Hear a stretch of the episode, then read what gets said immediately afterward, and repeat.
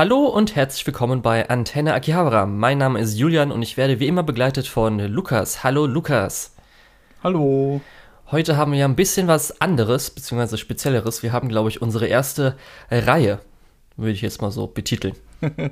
also abgesehen von den Season Reviews und Previews, äh, ja, ist das die erste Reihe. Und theoretisch Beize Dasto, da haben wir doch irgendwie auch I. Ach stimmt, I, ja, oder? zwei Folgen Beize Dasto, wo wir aufgenommen haben. Gilt das schon so? Weiß ich jetzt gar Nee, nicht. ich glaube nicht. Ja, auf jeden Fall, äh, ihr Zuhörer werdet wahrscheinlich schon erraten haben, was es geht, weil ihr den Titel natürlich angeklickt habt. Und zwar geht es um Studio Ghibli. Kurz davor aber zu sagen, ähm, es geht nicht um Studio Ghibli, sondern wir werden einfach in dieser Reihe jetzt äh, die Filme abhandeln. Ich glaube, ich habe öfters mal schon erwähnt, zum Beispiel, da ging es meistens um ähm, Kyoto Animation, dass ich gerne das alles von vorne nach hinten schaue, das heißt chronologisch, um einfach mal so die Anfänge zu sehen, wie sich das Ganze weiterentwickelt hat. Und da bietet sich natürlich das äh, an, was am mainstreamigsten äh, in ganz Anime ist, wo jeder wahrscheinlich schon mal einen Film irgendwie gesehen hat und zumindest auch Anime-Fans sehr, sehr viele auf jeden Fall äh, das sehr mögen, ist natürlich Studio Ghibli. Und da kamen ja im letzten Jahr die meisten Filme auf Netflix. Und ähm, wir werden dann jetzt von Anfang bis Ende so alle Filme mal chronologisch durchgehen, besprechen, wie wir das halt so immer machen. Heute wird es aber ein bisschen noch, ähm, ich sag mal, wir geben schon noch einen Ticken historischen Kontext, aber darum wollte ich das am Anfang kurz klarstellen, dass wir jetzt nicht irgendwie erklären, wie Studio Ghibli entstanden ist, sondern meistens höchstens, wenn wir zum Beispiel zum Film irgendwas aufgeschnappt haben.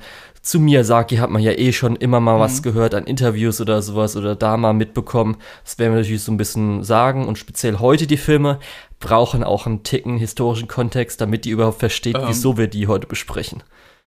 Kurze Frage. Mhm. Äh, du hast gesagt, wir wollen äh, die Ghibli-Filme äh, besprechen, aber ich glaube, wir haben uns äh, auf äh, Takahata und Miyazaki Weiß ich gar nicht. oder? Ich, bei Netflix-Filmen die ist da auch ein Goro Goro-Film dabei. gucken? ich will nicht unbedingt die Goro Miyazaki-Filme gucken. Weiß ich jetzt nicht. Okay, ja, dann kannst du es vielleicht nicht gucken. Ich guck's dann vielleicht, weiß ich jetzt noch nicht. Ah, dann muss ich es ja auch gucken. Ja, die Frage ist nämlich dann auch, da kommen wir auch noch später dazu mit der roten Schildkröte, ob man das dazu nimmt oder nicht oder so. Mhm. Das hätte ich sowieso als äh, nach Ghibli so als. Ja, da können wir dann noch Resterampe vielleicht Ja, so ein aber wir bisschen. haben ja sowieso schon ein bisschen über Studio Ponok geredet, also das ist. Ja, gut. Auf jeden Fall. Der heutige Titel wird wahrscheinlich vor Studio Ghibli, vor Ghibli, so ungefähr in dem Mhm. Sinne sein. Und zwar, die meisten Leute wissen vielleicht, Studio Ghibli ist. Wann war es? 83? Ich weiß es selbst nicht mehr. Was, 85? Ich glaube 85. Nach, nach Nausicaa auf jeden Fall. Nausicaa war äh, 84. Danach wurde Ghibli gegründet. Genau, 85. Also Nausicaa war das letzte Projekt, was außerhalb von Ghibli äh, stattgefunden hat. Genau, weil natürlich die Mitbegründer Takahata, Miyazaki oder halt Toshio sind alle äh, nicht unbedingt gestartet, dass sie gesagt haben, hey, wir wollen Anime machen, wir gründen jetzt ein Studio, sondern meistens äh, bei anderen Studios vorher gewesen und haben da Arbeiten gemacht. Und wir wollen uns heute auch gar nicht oder insgesamt gar nicht auf deren Werke zum Beispiel in Bezug auf Serien versteifen, sondern wir wirklich nur Filme. Das heißt, äh, beziehungsweise weiß nicht, ob das dann auch als, als Film oder OVA, das war ja alles in den 60er, 70ern, wie das da alles hieß. Mhm. Ähm, das heißt zum Beispiel, wie heißt Future Kid Conan, zum Beispiel von Miyazaki oder halt äh, Ja, Heidi Future von. Takahata werden wir halt heute nicht besprechen.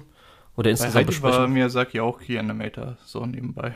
Genau. Also da war auch mit beteiligt. Richtig, darum die ganzen Sachen besprechen wir nicht, sondern wir werden uns heute auf drei Filme, ähm, die mehr oder weniger wichtig waren für Takahata und Miyazaki, beschränken. Mhm. Das eine war nämlich das Regiedebüt von Takahata, dann als sie nochmal zusammengearbeitet haben für einen Film, sage ich mal, und dann nochmal Mhm. ähm, das Miyazaki-Regiedebüt. Finde ich ganz gut, Äh, gibt dann auch Da Kontext muss für später. sagen, ich, ich habe ein bisschen recherchiert. Ich bin jetzt der, äh, also eigentlich Typ. ähm, Miyazaki hat schon ein Musikvideo gemacht, 65. Und ja, darum ja da auch. hat er ursprünglich das erste Mal Regie geführt. Hast, hattest du dir? Filmregiedebüt habe ich eher gemeint, darum habe ich ja gemeint, weil Ja, sonst genau. wäre ja Takahata und so weiter, wäre ja alles ein bisschen auch noch Nur, anders. nur ich weiß, so. wenn wir über Ghibli reden, dann gibt's auf jeden Fall Leute, die irgendwie schreiben. Also eigentlich, deswegen übernehme ich es lieber gleich. Ja, okay. Auf jeden Fall, es wird so ein bisschen, glaube ich, jetzt zusammenkommen. Und genau, darum wird es in der Reihe dann nicht um irgendwelche Serien und so weiter gehen, sondern komplett nur um Filme. Genau, darum. Lukas, ich glaube, wir können einsteigen und zwar mit dem Film. Wie hast du es jetzt auf Deutsch übersetzt? Weil du hast ja übersetzen Sonnenprinz, die Abenteuer von Horus. Okay. Ich glaube, es gibt gar keinen offiziellen Namen dazu. Ähm, aber der offizielle englische Name Little North Prince ist meiner Meinung nach ein bisschen irreführend. Ähm, obwohl Abenteuer von Horus ist auch ein bisschen irreführend, ja. obwohl es im Originaltitel steht, weil es hat nichts mit Ägypten zu tun. Ja, ich hätte nämlich jetzt gesagt, dass hier wie zum Beispiel als Synonym Horus, Prinz der Sonne, Prince of the Sun, hätte ich wahrscheinlich mhm. jetzt als Titel dafür genommen, um den Leuten nahezubringen, was es ist. Genau. Das ist ein Film, der ist 68 erschienen. Also schon sehr, damals sehr lange her. Wow, muss man sich mal vorstellen. Damals, als Toei noch versucht hat, das Ghibli des Ostens zu sein. Genau. Äh, das, nicht das Ghibli des Ostens, das Disney des das Ostens. Das Disney, richtig. Fuck. Ja. Ähm, ähm, du hast schon erwähnt. Was, was ein bisschen ironisch ist, weil Ghibli dann ja später, ähm, nachdem zwei Toei-Angestellte es gegründet haben, so diesen Ruf äh, bekommen hat. Naja. Ja, du hast schon erwähnt, also ist ein Toei-Animation entstanden und so, auch mhm. wenn man mal so mitbekommen hat, gerade weil ja hier Miyazaki war ja auch damals für die Arbeiterbewegung in Toei zuständig mit dem Betriebsrat und so weiter. Das hat man ja alles mal schon mitbekommen und auch zum Beispiel hier mit ähm, das äh, Toei Animation äh, Puss in Boots, also gestiefelte Kater-Symbol, das war ja auch damals so kurz um die Zeit rum, wo es entstanden ist und so weiter, wo sie mitgearbeitet mhm. haben. Und das war nämlich Takahatas äh, Regiedebüt und wenn ihr vielleicht also auch andere. Nicht Puss in Boots, sondern äh, Sonnenprinz. Ho genau, Horus. Und äh, vielleicht, das habe ich nämlich vor ein paar Wochen gerade erwähnt, als nämlich Yasuo Otsuka gestorben ist.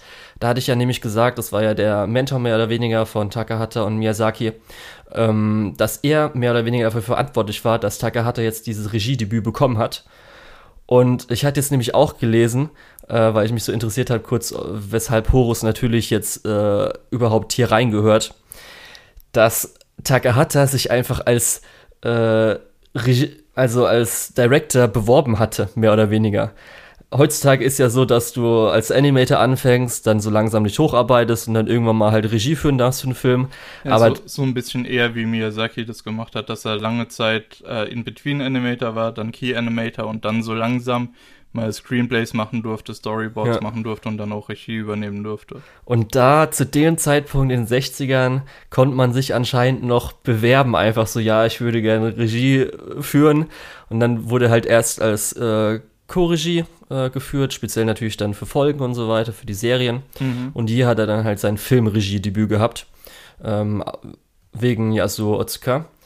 Was ich dann auch ganz lustig fand, weil ich so auch gelesen hatte, ist nämlich dann hier, dass Toshio Suzuki, also der dritte äh, Ghibli-Gründer, der hat ja vorher hier als Magazin-Editor und so weiter gearbeitet, war nämlich nach Horus, nachdem es rausgekommen ist, äh, so der erste Kontakt, weil er halt hier Takahata und ich glaube sogar Miyazaki auch anfragen wollte für ein Interview für deren Magazin, was nicht mhm. geklappt hatte, weil die abgelehnt hatten. Aber das war auch so ganz lustig, dass das jetzt der Film ist, wo auch der erste Kontakt für dann später Studio Ghibli war.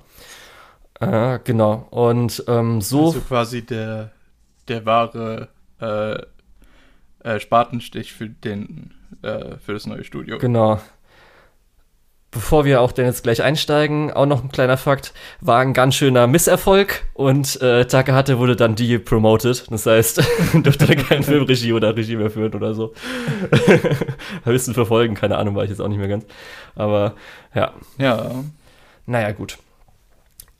Okay, Lukas.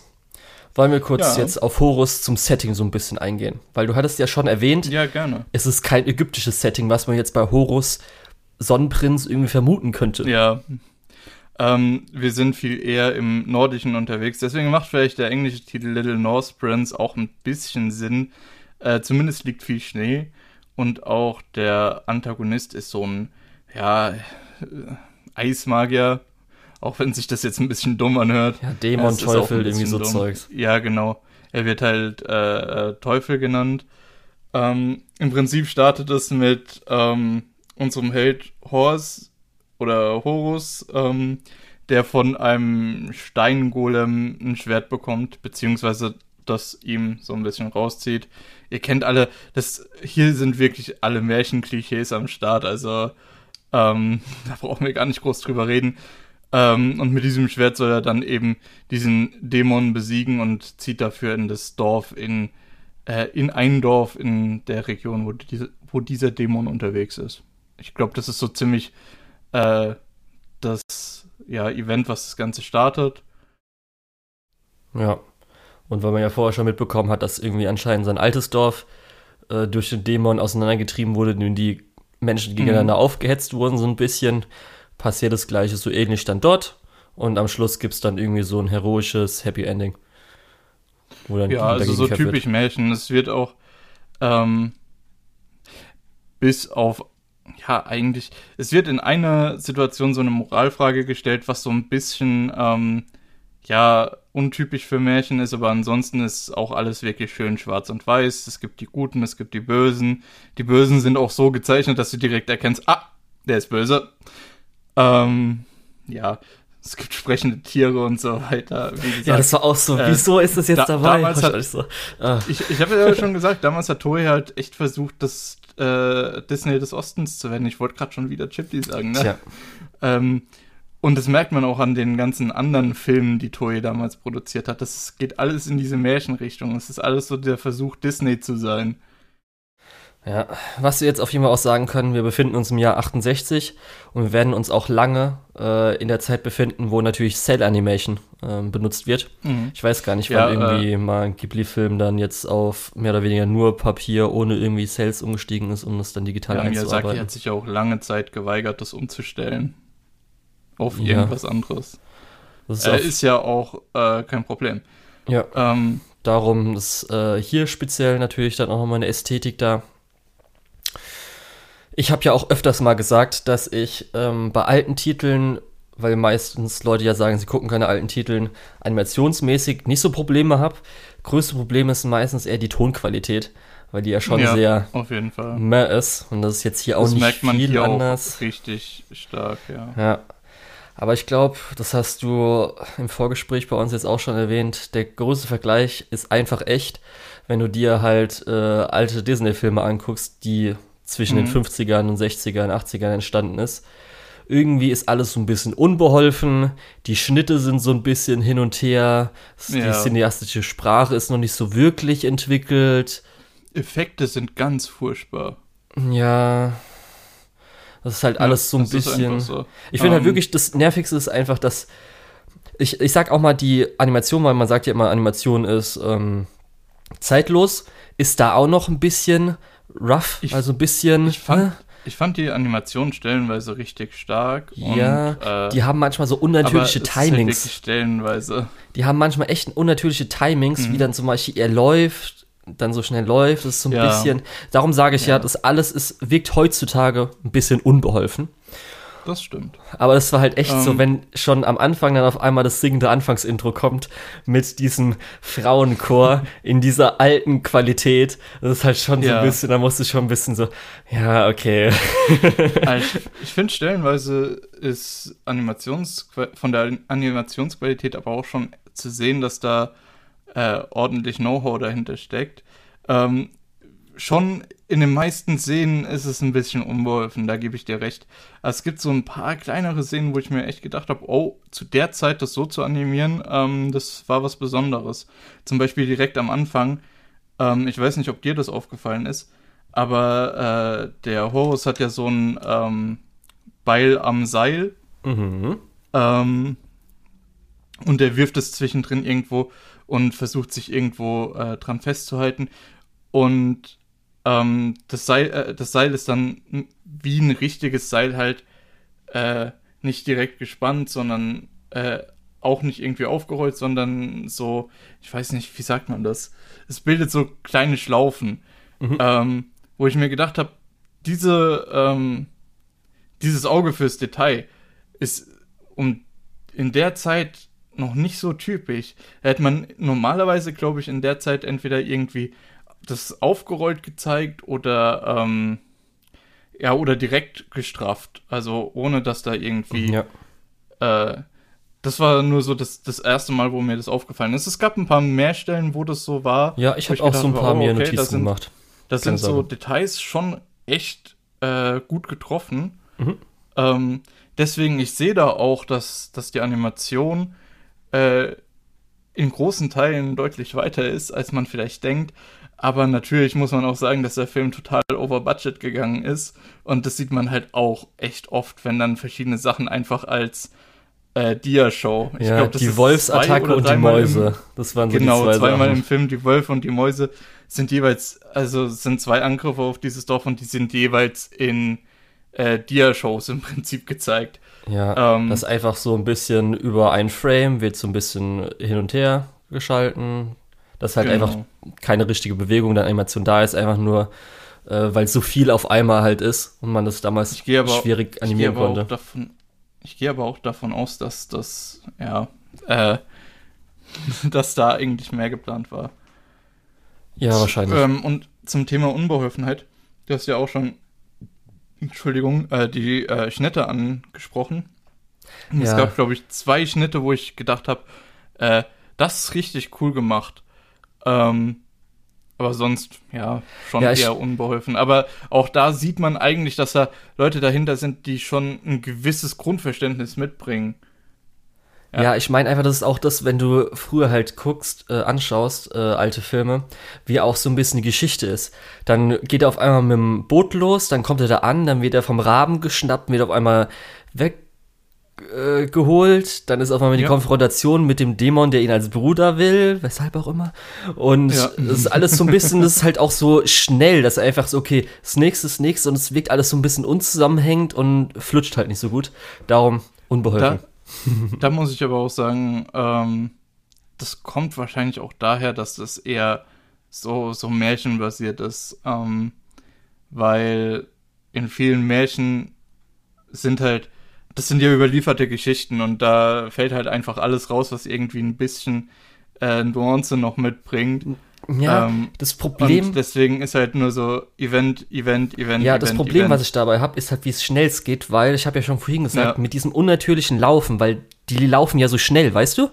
Die Hek Ja. Der ist ja so hektisch oft in so Szenen, dann geht's nämlich, er ist hektisch, dann ist er in der nächsten Szene, läuft halt so hektisch weiter und dann wird er Mhm. mitgenommen, dann geht's so, das ist alles so ein bisschen, ja, da gefällt es mir dann später zum Ja. Beispiel, wenn dann Hilda als Charakter dazu kommt, wie das so ein bisschen äh, interpersonell und so weiter ist, ist ein bisschen besser, weil es auch ein bisschen Das, das langsamer so ein ist. bisschen, Das ist auch so ein bisschen äh, der Sprung äh, im Dorf, dann dieser Fisch, dann geht's weiter zu Hilda, wo man so, ja, mit, erst beim Wolf, dann zu Hilda, man- wieso ist er jetzt auf einmal weg die ganze Zeit? Wo Also man da, erst- äh, vor allem, weil man erst irgendwie hinterher durch den Kontext äh, mitbekommt, was eigentlich gerade abging. Ja. Ähm, dann, naja, deswegen, also da mache ich aber mehr dem Storytelling als allem anderen einen Vorwurf. okay, ich musste schon ein bisschen lachen, als ich dann gesehen habe, dass natürlich der, die Bösen haben dieses lang, langes Gesicht, dieses lange Gesicht, dieses Mhm. typische. Ist so ein bisschen Ja, so, das hatte okay. ich ja auch, hatte ich ja auch schon gesagt, dass du halt auch wirklich auf den ersten Blick erkennst, wer böse ist. Ja, ich muss auch sagen, dass zumindest mh, man hat ja schon ein bisschen, das kommen wir dann bei späteren Filmen dazu, dass natürlich so, ich glaube nämlich Miyazaki macht ja auch seine Character Designs selbst, dass da man schon so ein paar Charaktere vielleicht erkennen kann und zumindest Mhm. Horus könnte man heutzutage als Charakter so, wie das Design aussieht, perfekt einfach übertragen. Bei anderen wird es schon ein bisschen schwieriger, die sind schon ein bisschen veraltet, finde ich. Da, also, äh, das sehe ich nicht so ganz. Findest du nicht? Ähm, ich sehe auch äh, die Miyazaki-Charaktere noch nicht so in den Charakteren. Ähm, die jetzt. Hintergrundcharaktere, das ist meistens so ein bisschen Mhm. Hintergrund und so. Ja, sowas wie der Schmied vielleicht, ja. Ja, nee, nee, ich meine wirklich die Oder- Hintergrund, Hintergrund, also die Villager-Leute. Okay, okay. Wenn du da mal guckst, dann vergleichst da habe du. ich nicht, da habe ich nicht 100% Okay. aufgepasst. Gut. Ähm, aber ich würde auch sagen, dass Horus, dass du den so nicht übernehmen könntest in eine moderne Findest du? Show. Ich finde Horus Ja. eher als, weil ich guck dir mal Hilda an. Ja, Hilda auf gar keinen Fall. Also Hilda ist auf jeden Fall typisch aus weniger. dieser Zeit. Du, ey, alle anderen noch weniger, aber auch Horus nicht. Echt? Ich finde Horus geht Nee. wirklich voll. Gerade die Haare und so. Ja, gerade wegen Easy. den Haaren nicht. Echt? Das ist irgendwie. Okay. Also so, wenn du jetzt mehr so vorstellst, Mode. als hier, wie heißt der Pokémon-Klon mit äh, Yokai Watch, als Yokai Watch-Charakter. Easy. Ja, selbst da. selbst da nicht, nee. Okay, naja, gut. Also da, da werden wir uns nicht einig. Ja. Ähm, Dann ist mir sofort aufgefallen, die Musik ist halt einfach, ach Gott, dieses Orchester ja, aus da dieser Zeit, glaub ich, auch nicht groß die, richtig, die halt, könnte man überall einfach reintun. Das ist echt so, die ist Mhm. so austauschbar. Aber dafür Ja. erkennbar, dass sie aus dieser Zeit stammt. Ja. Ja, dasselbe Problem hatte aber auch Disney zu der Zeit. Oder mh, wahrscheinlich so 10 bis 20 Jahre früher. Ja. Apropos Disney, es wird ja natürlich, gibt es auch Gesangseinlagen, ist mir dann, stimmt. Ja, stimmt, von Hilda dann. Äh, Ja, nicht nur Hilda, ja. auch so, da, als sie ihre Fische dann hatten und so. Ja, stimmt. Und auch so gab es, glaube ich, auch nochmal zwischendrin eine. Aber nicht so krass wie jetzt bei, glaube ich, Disney. Disney-Filme zu der Mhm. Zeit waren auch schon mehr und öfter, würde ich sagen. Aber habe ich jetzt auch nicht so im Kopf. Ja. So, wenn ich mal gucke. Gut, was mir mal aufgefallen ist, Lukas. Also die Cuts, also Animation, so weiter, will ich dann nochmal hinten dran stellen, da gehe ich mal dann drauf ein. Und zwar die Konfrontation, als Hilda gegen Horus am Schluss so kämpft. Würdest du Ja. sagen, damals, wenn du da so drin gesessen hast im Kino, dass du emotional richtig berührt warst und es richtig hart für dich war? Glaubst du, das war. Ich zu der Zeit nicht. so oder selbst nicht. da nicht? Es kommt, drauf, es kommt drauf an, wie alt ich da gewesen bin. Das ist auch was, wo ich äh, gewesen wäre. Ähm, das ist auch was, was ich ansprechen wollte. Ähm, der Film ist sehr eindeutig für eine sehr junge Zielgruppe gemacht. Ähm, und ich meine, zu der Zeit war auch Animation für, für Erwachsene nicht so relevant und es war nicht so relevant, äh, darauf zu achten, dass, dass äh, ja, Kinderfilme auch irgendwie einen äh, Wert für Erwachsene haben.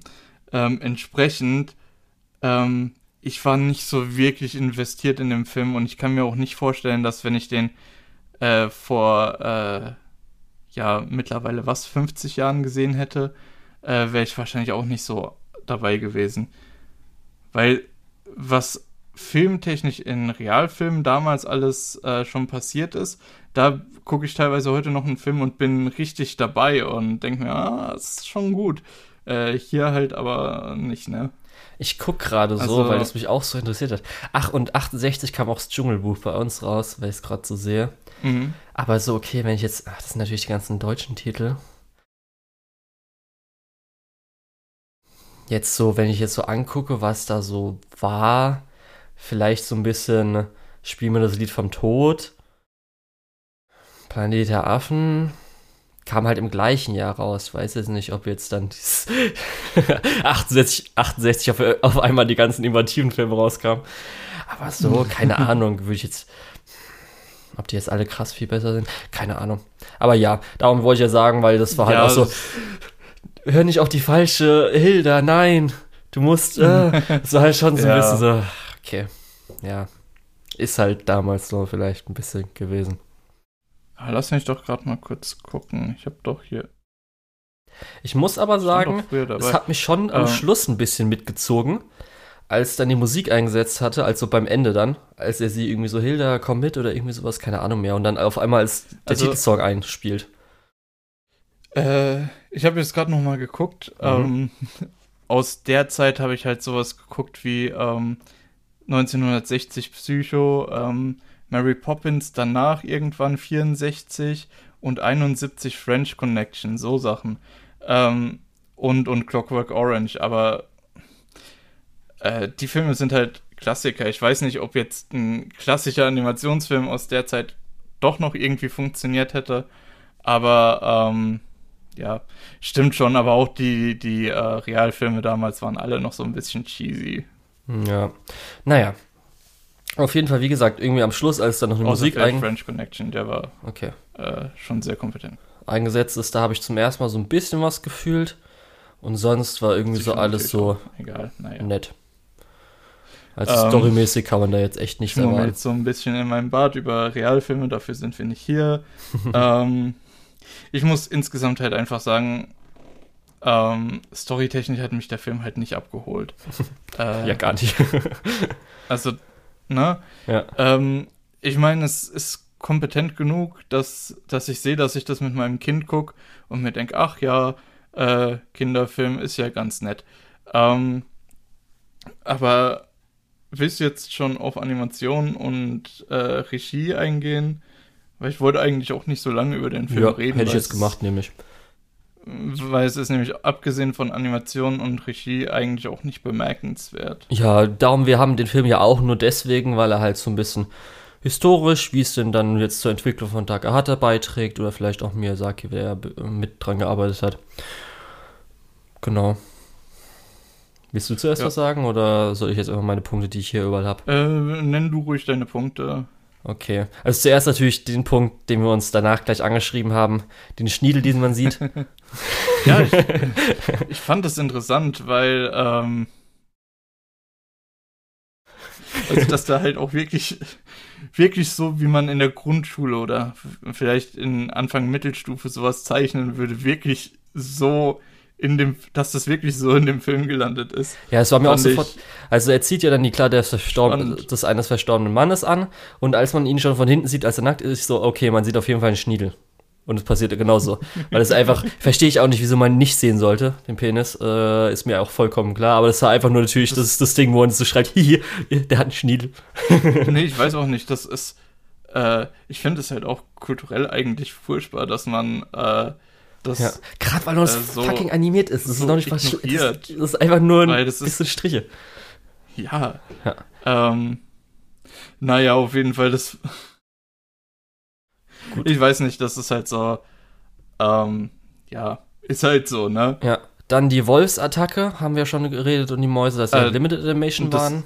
Aber ganz, ganz kurz eine Sache noch. Ja. Äh, das wurde, glaube ich, auch in der englischen Fassung rausgeschnitten und in Okay. allen westlichen Gab es eine englische Fassung?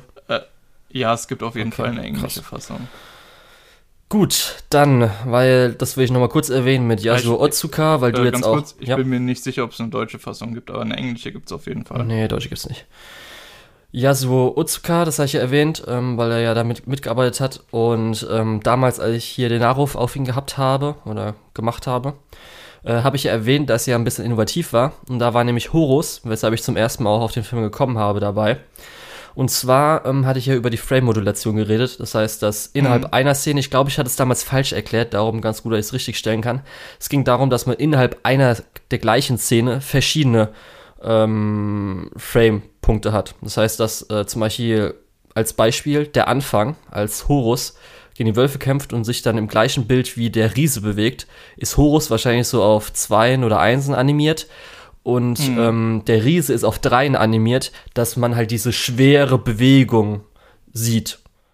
Ja, außerdem ist dieser Riese auch sauschwer zu animieren, weil Ja. es viele Einzelteile sind und Das, so weiter. das natürlich, aber man kennt es ja natürlich auch, dass halt ein riesiges Ding, um halt äh, das zu zeigen, wie riesig das ist, dass genau das sich langsamer, behäbiger bewegt Mhm. und dafür hat er es gemacht.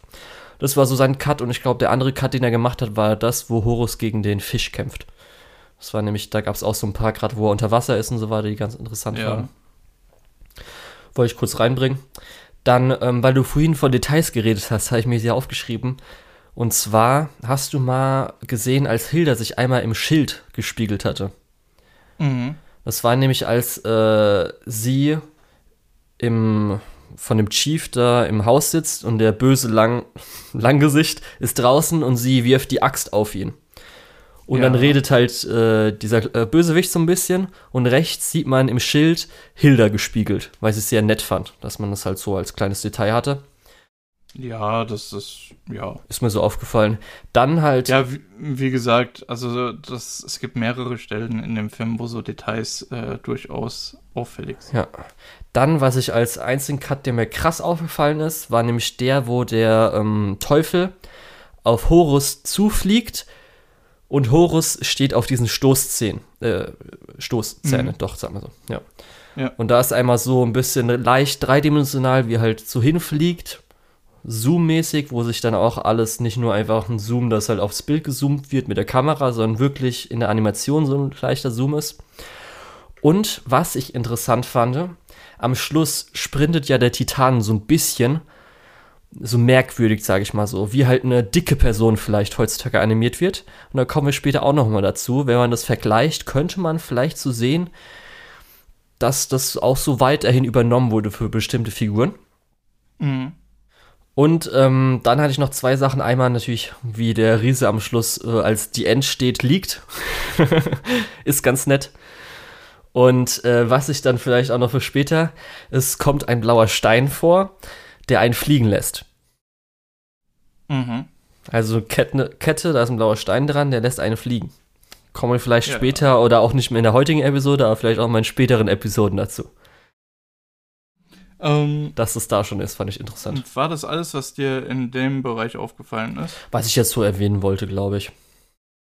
Weil Ich hatte auch noch zwei äh, Schnitte Zwischenszenen, Gerne. die ähm, ganz gut gemacht waren. Und zwar ging es bei beidem um das äh, Vergehen von Zeit, beziehungsweise um das, ja, genau. Ähm, das eine war ein Zoom aus einem Fenster raus. Ich weiß nicht, ob du das noch im Kopf hattest.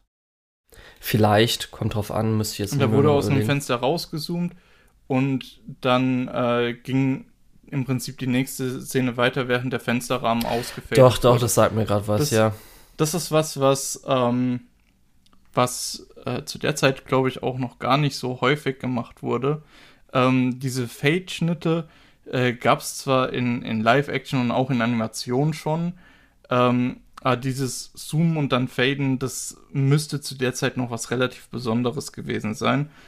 Ähm, und das andere Mal bleiben wir in dem Haus, wo Hilda irgendwie auf dem Tisch schläft und dann ändert sich die Lift Lichtstimmung und du weißt, okay, es ist der nächste Morgen. Das war auch ganz gut gemacht, meiner Mhm. Meinung nach. Ja. Ähm, das sind so die beiden äh, Schnitte zwischen Szenen, die so dieses Zeitvergehen darstellen.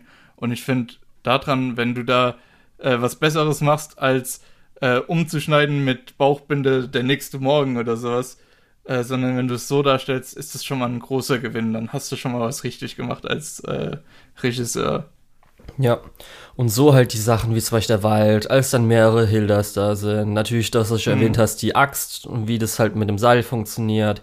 Die Tanzszenen und so weiter. Als auch die ganzen Leute zu den Fischen gegangen sind, ist halt trotzdem auch noch super. Aber das ist halt so. Ja, das ist ja eher Animation dann. Als, Genau. Ja, also, ja, tut mir leid, meine ich noch, dass in die Animation mit reingeht, Mhm. dass man das auch nochmal kurz erwähnt. Aber es ist auch immer so, man will natürlich äh, nicht ganz so Notizen machen zu jeder Szene, sondern halt äh, man will den Film angucken. Ja, ich, ich bin eigentlich dazu übergegangen, mir gar keine Notizen mehr zu machen. Ich mache das danach, weil sonst habe ich eh immer alles vergessen. Wenn ich jetzt Ja. kurz überlegen müsste, äh, was wollte ich gerade sagen und äh, was Ich muss war auch danach? sagen, ähm, ich muss auch sagen, mir sind ein paar Sachen äh, entfallen, wo ich auf jeden Fall noch ansprechen wollte, aber naja. Gut, dann würde ich aber sagen, können wir, glaube ich, jetzt mit Horus abschließen, oder? Ja, ich glaube auch. Gut, dann schließen wir mit Horus ab. Das heißt, es war jetzt dann das Regiedebüt von ähm, Takahata. Und äh, als nächstes haben wir auch äh, etwas, was als Regie äh, oder von Ja, Direct, ich will mal Direct äh, sagen, wo die Regie geführt wurde von Takahata, aber wo Ja, auch. Miyazaki mehr noch im Genau. Hintergrund dafür verantwortlich war, weil er die Idee hatte, Skript Und gemacht zwar- hat und viel, vieles mehr. We weißt du, was die beiden eigentlich ursprünglich machen wollten? Pipi Langstrumpf. Genau. Also die beiden hatten eigentlich vor, zusammen äh, Pippi Langstrumpf zu animieren. Äh, Miyazaki ist dafür extra nach äh, Dänemark, glaube ich, geflogen. Und dann hieß es, ja, nee, ihr könnt die Rechte doch nicht haben. ich glaube Schweden. Und- wir gucken lieber nochmal, weil sonst regt, regt sich die Also Leute auf. Pippi Langstrumpf müsste aus Dänemark sein. Guck Okay. lieber gerade nochmal. Ähm, und ähm, jetzt bin ich ein bisschen Schwedisch. rausgekommen. Ist schwedisch. Sch doch Schwedisch, ja. Okay, egal. Ja. Das Ähm, können wir nicht so stehen lassen. Ja, stimmt schon, stimmt schon. Ähm. Ach so, ja, man wollte damals dann noch diesen Panda-Hype, den es scheinbar in Japan gab, mitnehmen. Und ich fand es relativ interessant, ähm, dass ich komplett den Faden verloren habe. Ich wollte irgendwas noch ansprechen, aber dummes Schweden, ey. Ja, dann fangen wir mal erstmal so an. Panda, Papanda, Kopanda. Ja, Ja, Lukas, weiter. das ist ein Ohrwurm, das ist ein Mach ganz doch schöner weiter. Ohrwurm. Was soll das denn? Nee, ich mach nicht weiter, sonst Okay. kriege ich das den ganzen Tag nicht mehr aus dem Kopf. Gut, auf jeden Fall reden wir über Panda, Go Panda. Und du hast ja schon erwähnt, Oder die beiden Panda, Go wollten Panda. äh, Pipi Langstrumpf machen, wurden aber abgelehnt, weil es auch so, als ich dann so gelesen habe, warte, Astrid Ach so, Lindgren ja, hat da genau, noch gelebt. Was? Das, das wollte ich, das wollte ich gerade noch sagen. Ähm, ich fand es super bizarr, dass die für Pippi Langstrumpf abgelehnt wurden, weil die beiden hatten zu dem Zeitpunkt halt auch schon Heidi gemacht zusammen, ne? War das Ähm, ehrlich schon da? Das ist jetzt nämlich 73, 72, 72. War Heidi nicht 75 nee. oder so? Mi- Mist, Heidi war erst 74. Ja, Ah, 74. okay, nee, gut, Jetzt dann, dann hatte ich es falsch rum. Ich dachte nämlich, äh, die hätten das da schon gemacht. Nein. Ja, aber gut, zu dem Zeitpunkt sind sie halt aber auch keine No-Names mehr, ne? Genau. Muss man auch sagen. Auf jeden Fall, weshalb du das erwähnen wolltest, ist, weil man natürlich noch ein bisschen den Einfluss daran sieht, wenn wir jetzt dann äh, auch darüber reden wollen, Hm. in Mimiko, Gerade das- der Hauptcharakter. Genau, gerade Mimiko. Äh, generell vom Design her mit den beiden Zöpfen, aber Rote auch Haare. dieses, genau, auch dieses, dass sie alleine lebt und ihre Großmutter zwar noch am Leben ist, aber nicht in der Stadt ist. Ja, irgendwelchen Ähm, Mist macht. Ja, genau, einfach äh, auch dieses, dieses energetische, dieses, äh, ja, Der ja. verdammte Handstand. Der Handstand, verdammte ja. Handstand. Habe ich jetzt dann auch gegoogelt. Ist das Pippi Langstrumpf-Ding? Ist anscheinend ein Pippi Langstrumpf-Ding. Echt, der Handstand war auch ein Baby Langstrumpf. Ja, anscheinend, wenn du auch Pippi Langstrumpf äh, suchst, dann kann es sein, dass du schon sie findest im Handstand, aber wenn du Pippi Langstrumpf Handstand Okay. suchst, dann findest du es auf jeden Fall. ist anscheinend, weil da gab es irgendwie so ein Spiel, wo sie versucht halt nicht den Boden zu berühren, halt nur mit Händen laufen und so. Mhm. Ja. Ach so, ja, stimmt. Ich glaube, daran kann ich mich erinnern. Ich habe da jetzt auch danach zu viel über Pippi Langstrumpf gelesen, muss ich auch ehrlich sagen. ja, auf jeden Ja. Fall. Worum es geht. Mimiko ist halt dieses Mädchen, dessen Oma am Anfang äh, des Filmes weggeht, irgendwie in Urlaub oder zu Freunden, Verwandten, keine Mhm. Ahnung. Und sie bleibt alleine zurück. Und Die auf, wird ins Altersheim abgeschoben. vielleicht das. und auf einmal kommt so ein kleiner Panda und auch dann der große Papa Panda in ihr Haus. Der Papanda. Genau. Ja, und dann wird es halt so, wie man halt, also der Papa Panda kann auch reden, bisher die beiden können reden. Mhm. Und ähm, dann wird halt irgendwie ein bisschen Mist gemacht und so weiter, wo ich auch ganz ja, viel. das ist halt so, das ist halt so typisch Slice of Life. Ich glaube, damals gab es noch nicht so Slice of Life, deswegen äh, damals wahrscheinlich ein bisschen was ja, Besondereres. Comedy vielleicht so, sagt man Ja, dazu, so Kinder, für Kinder anscheinend. Genau, äh, fast schon Sketch-Comedy für Kinder, ne? Ja. Äh, mit ein bisschen mehr Story, Genau. mit ein bisschen mehr roten Faden, so. Das sind halt so zwei Filme. Das eine ist halt das Original Panda Go Panda und dann gibt es nochmal einen, wo es dann nochmal äh, um Zirkus geht, wo nochmal ein kleiner Tiger dazukommt, der nochmal 30 Minuten geht. Genau. Der kommt Ähm, später. Ja, Ja. Das ist aber auch so. Ähm, ja, das sind halt. Ja, es ist halt. Ich weiß nicht, was man groß dazu sagen soll. Ähm, ich könnte ein bisschen, also außerhalb der Story jetzt reden. Ja, mach doch Oder möchtest du zur Story noch was sagen? Mir ist, okay, ich habe so ein paar Sachen halt so, mir einfach gedacht, so, äh, erstmal fand ich so gut, als es darum ging, weil ich glaube, es ging um den kleinen Panda oder sowas, wo dann Mhm. so hier als Strafe angedroht wurde, dass die auf den Po gehauen wurde oder geschlagen wurde. Wo ich so, okay, das war eine andere Zeit. da habe ich schon so ein bisschen so, mm, okay. Dann habe ich ja schon gesagt, dass der Handstand mich einfach mega aufgeregt hat. Muss ich ehrlich Ja, sagen. das, das finde ich auch ein bisschen seltsam, durch das, dass das halt mit dem Rock und so, das fand ich schon auch ein bisschen weird. Ja. Ähm, dann hatte ich jetzt, nee, das mache ich später, das ist eine Story für mich. Banzai fand ich ganz lustig, als alle Banzai es geschafft haben. Und was mir am meisten wehgetan hat, war einfach, weil dieser Panda alles kaputt gemacht hat in diesem armen Haus der Oma. Das fand ich so schrecklich, muss ist ich halt ganz alles ehrlich nicht sagen. Panda-proof gewesen. Ich, Nee, ganz das ist halt ehrlich, echt ist die so für Kinder, schuld. dass halt die Kinder, Das ist die kann ich mir genau vorstellen, wie der kleine Neffe, ich sitze im Kino, der kleine Neffe ist neben dran, der lacht sich kaputt, wie der Panda alles kaputt macht. Die Treppen macht er kaputt, das macht er kaputt. Dann sowas, eh so, da kommen wir auch noch später dazu, wenn wir dann so, was es für einen Einfluss vielleicht auf spätere Miyazaki, Ghibli-Filme insgesamt haben. Ja, gut, okay, da Aber, muss man jetzt nicht groß ähm, drüber reden, dass der, der Panda schon äh, Totoro-Vibes abgibt. Ja, das ist einfach so mehr oder weniger, würde ich auch sagen, der Original-Sketch dafür, was dann später das Totoro werden kann, weil genauso wie klar. Totoro, muss ich sagen, ist der halt einfach, dieser Panda ist creepy as fuck. holy shit, dieser Panda war ja mal so gerade so immer mit seinem Bambu ist, äh, weiß ich nicht, wie ich es übersetzen würde, wundervoll, keine Ahnung. Denn dieser Babu ist wundervoll da draußen. Oder halt zum Beispiel, Ja, als ja. später alles überflutet wurde, ist das nicht nett. What? What the fuck? Das ist gerade komplett alles überflutet. Leute sind vielleicht gestorben Ja. und du findest es nett? Was? da dachte ich schon so echt. ja, ist doch ganz nett. Also komm on, du hattest doch am Anfang die ganze Zeit Gedanken, dass der Panda vielleicht böse ist und irgendwas kap böse Sachen macht dann, oder? Ja, ja, in Folge 3 wird Mimiko aufgefressen. Kennen wir alle schon aus äh, Madoka Makika und so. Das ist halt echt so, wo ich dachte, oh. Ich muss aber zumindest am Schluss sagen, ganz am Schluss, als es komplett vorbei war, habe ich schon irgendwie das Ganze so ein bisschen gerade mit dann, weil er ja dann arbeiten geht und so weiter, schon ein bisschen ins Herz geschlossen. Und ich könnte mir jetzt so eine Serie davon eigentlich nochmal angucken. Also wenn da mal mehr gemacht werden würde. Ich weiß nicht, wie es bei mehr dir ist. gemacht, aber nicht so viel mehr. Ähm, ich weiß nicht, ich fand das ganz nett so an dem Abend. Äh, ich muss auch sagen, ich habe äh, erst äh, Sonnenprinz geguckt und dann habe ich gedacht, habe ich auf die Uhr geguckt, ach so, jetzt nochmal 110 Minuten Panda Go Panda. Ach komm, einfach mal rein. Ähm, und es war halt genau das Richtige. Du brauchst dich nicht mehr so krass viel konzentrieren. Äh, es ist halt einfach, äh, ja, so ein bisschen Styles of Life. Es ist so ein bisschen halt auch für Kinder gemacht. Das ist halt äh, mehr oder weniger äh, so dieselbe Zielgruppe wie Pippi Langstrumpf, was, was äh, halt ein frecher Kindercharakter, wo sich die Schlitzohren äh, dran orientieren können, wo die auch was Lustiges haben, wo man auch einen Kindercharakter hat, der, der nicht komplett mit dem Stock im Arsch ähm, inszeniert wird. Und ja, entsprechend, ich fand das ganz nett, war ein bisschen auch nostalgisch, ohne dass ich das jetzt als Kind gesehen hätte, ähm, weil ich halt als Kind so ähnliche Sachen äh, dann doch gesehen habe. Äh, Im Großen und Ganzen ist es halt einfach nett. Ja, der Ähm, Unterhaltungsfaktor ist viel zum- größer als Horus auf jeden Fall. Das auf jeden Fall. Ja.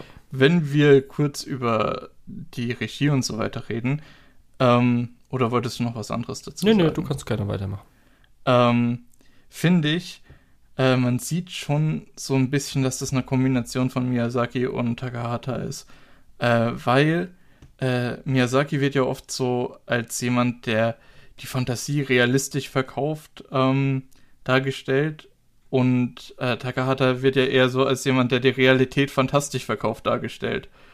Ähm, und wir haben so ein bisschen beides hier drin.